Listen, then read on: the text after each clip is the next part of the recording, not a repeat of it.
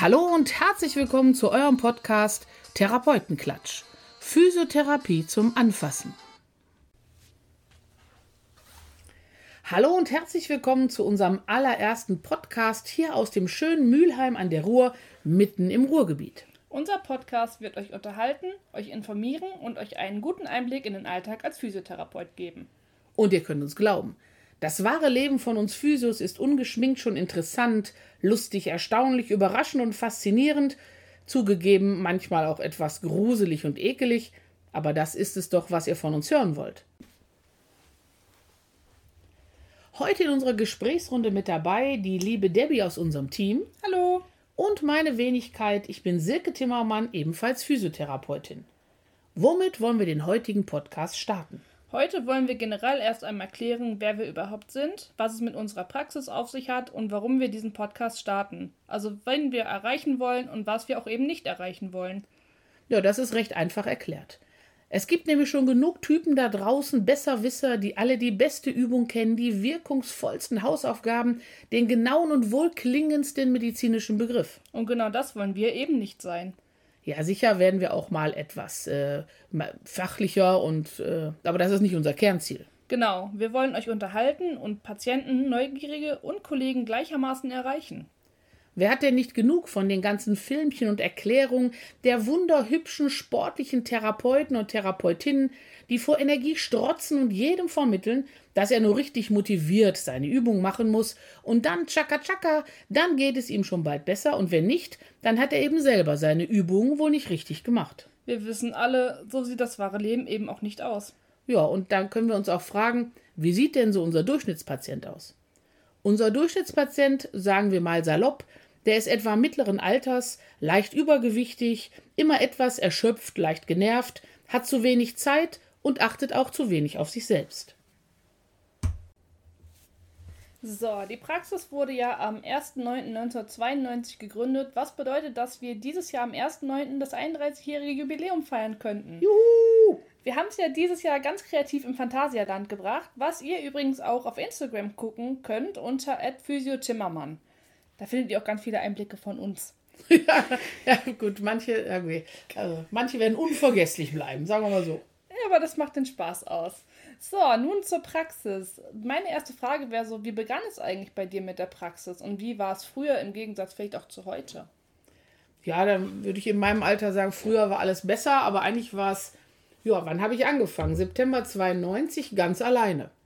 Ich musste noch äh, Klinken putzen, ich bin bei jedem Arzt persönlich vorstellig gewesen, habe äh, ja, gesagt, Praxis, was bieten wir an Therapien?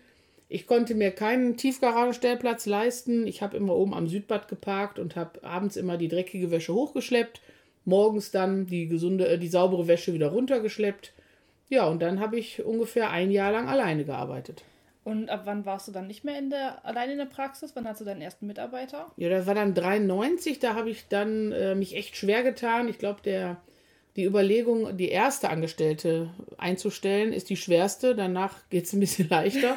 Zumindest konnte man früher dann auch noch äh, Mitarbeiter für sich gewinnen. Also früher, ich glaube, das ist der größte Unterschied, würde ich sagen, zu heute, hat man einen Stellenanzeige aufgegeben und man kriegte 80 Bewerbungen. Heute ist es eher andersrum. Du gibst 80 Stellenanzeigen auf und kriegst vielleicht eine Bewerbung. Ne? Ja, das stimmt. Wie viele Mitarbeiter hast du denn heute? Äh, heute sind wir mit zwölf und da rechne ich natürlich unsere fleißige Putzfrau auch dazu. Wir haben äh, mehrere, einige Therapeuten, wir haben die eine Putzfrau und wir haben mittlerweile drei Anmeldekräfte. Das ist ja schon nicht viel. Wer hat denn früher die ganze Bürokratie gemacht?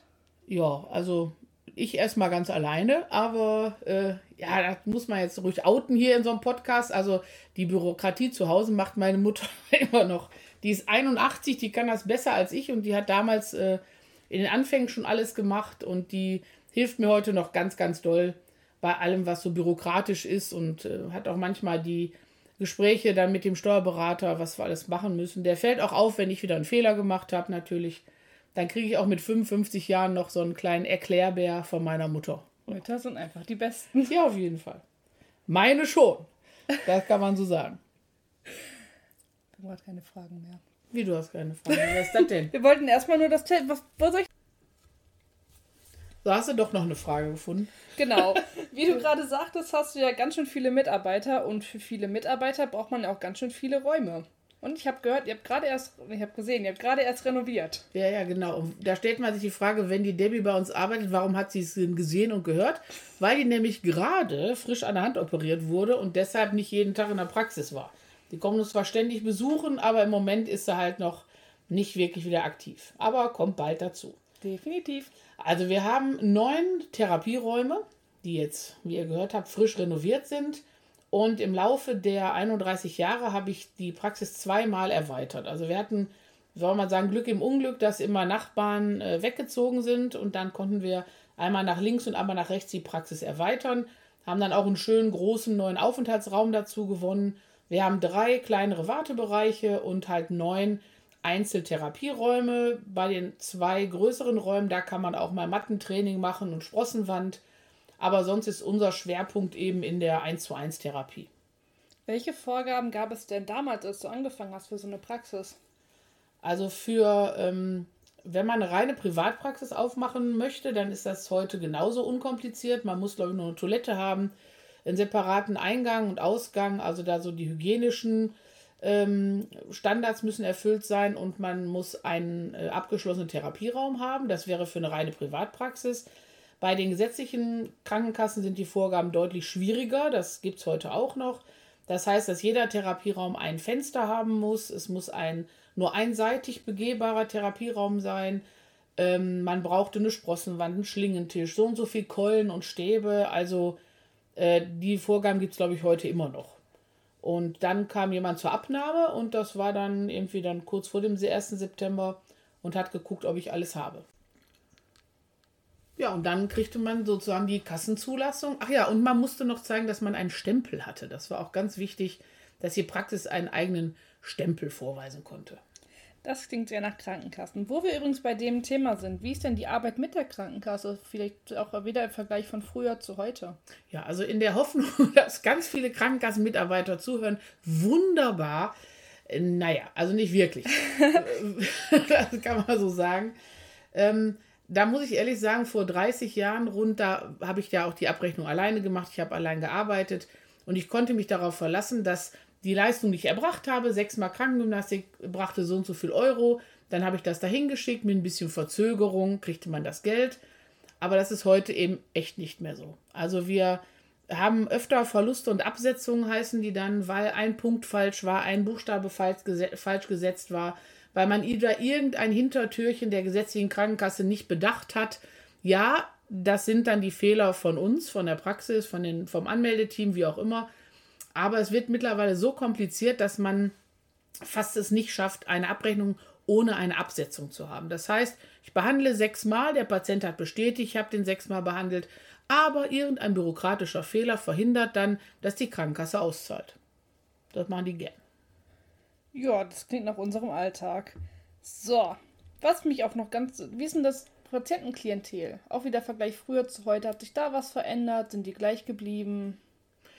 Äh, nö. Also ich würde jetzt sagen, bei unserem Praxiskonzept, da haben wir auch immer ein bisschen höheres Alter der Patienten. Wir haben natürlich auch die klassischen Sportverletzungen nach frischen Operationen und sowas. Aber wir haben viel degenerative Erkrankungen, neurologische, viel Schlaganfälle.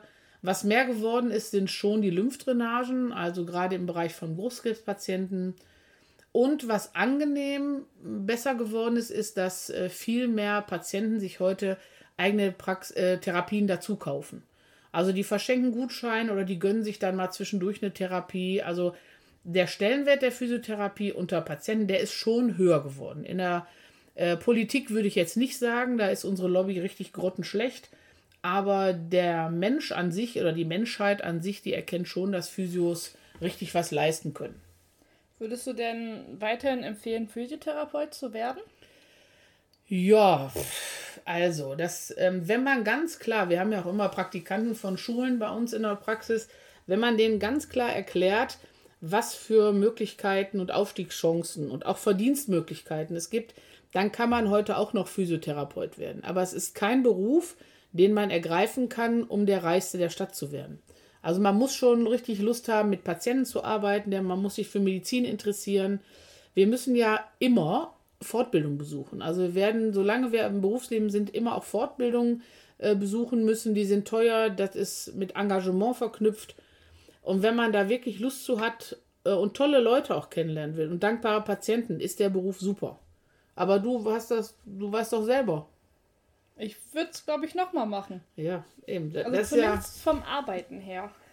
aber du bist jetzt seit drei Jahren dabei. Ja. Ja. Und in den drei Jahren hat sich da was verändert? Von meinen Ansichten her über die Physiotherapie schon. Weil man halt einfach immer mehr sieht, wie der Stellenwert ist in der Gesellschaft. Also zum Beispiel von Patienten die Wertschätzung, von den Krankenkassen der Regierung halt eher nicht. Aber, weiß nicht, wird es, glaube ich, immer noch wieder machen. Ja, gut. Also, wenn wir Praktikanten haben, dann erklären wir denen ja auch immer Pro und Contra. Definitiv. Das, das können wir. Ne? Also, manchmal, da muss man da sind auch äh, Contra, sind auch manchmal Patienten, aber Ja. da muss man dann auch lernen, mit umzugehen. Aber ich würde als größte Hürde, warum viele nicht Physios werden, ähm, würde ich schon den Verdienst sehen. Äh, und auch so der Stellenwert, die Lobbyarbeit ist einfach zu schwach von allen Verbänden. Wir haben ja ein paar, Das stimmt. So, und da glaube ich, das könnte deutlich besser werden. Definitiv. Ja. Was willst du noch wissen oder verweisen wir dann für heute schon mal auf unseren nächsten Podcast? Wir verweisen auf unseren nächsten Podcast, denn für heute sind alle meine Fragen geklärt. Ja, wunderbar. Weiter geht es beim nächsten Mal, wo wir schon daran anknüpfen können, Wege Physiotherapeut zu werden, denn da gibt es ja auch verschiedene Möglichkeiten und es wird eine weitere Vorstellung von einem Kollegen geben. Ja, wunderbar. Dann freuen wir uns aufs nächste Mal, sagen Tschüss und auf Wiedersehen, wenn es wieder hier auf diesem Sender heißt Therapeutenklatsch. Physiotherapie zum Anfassen.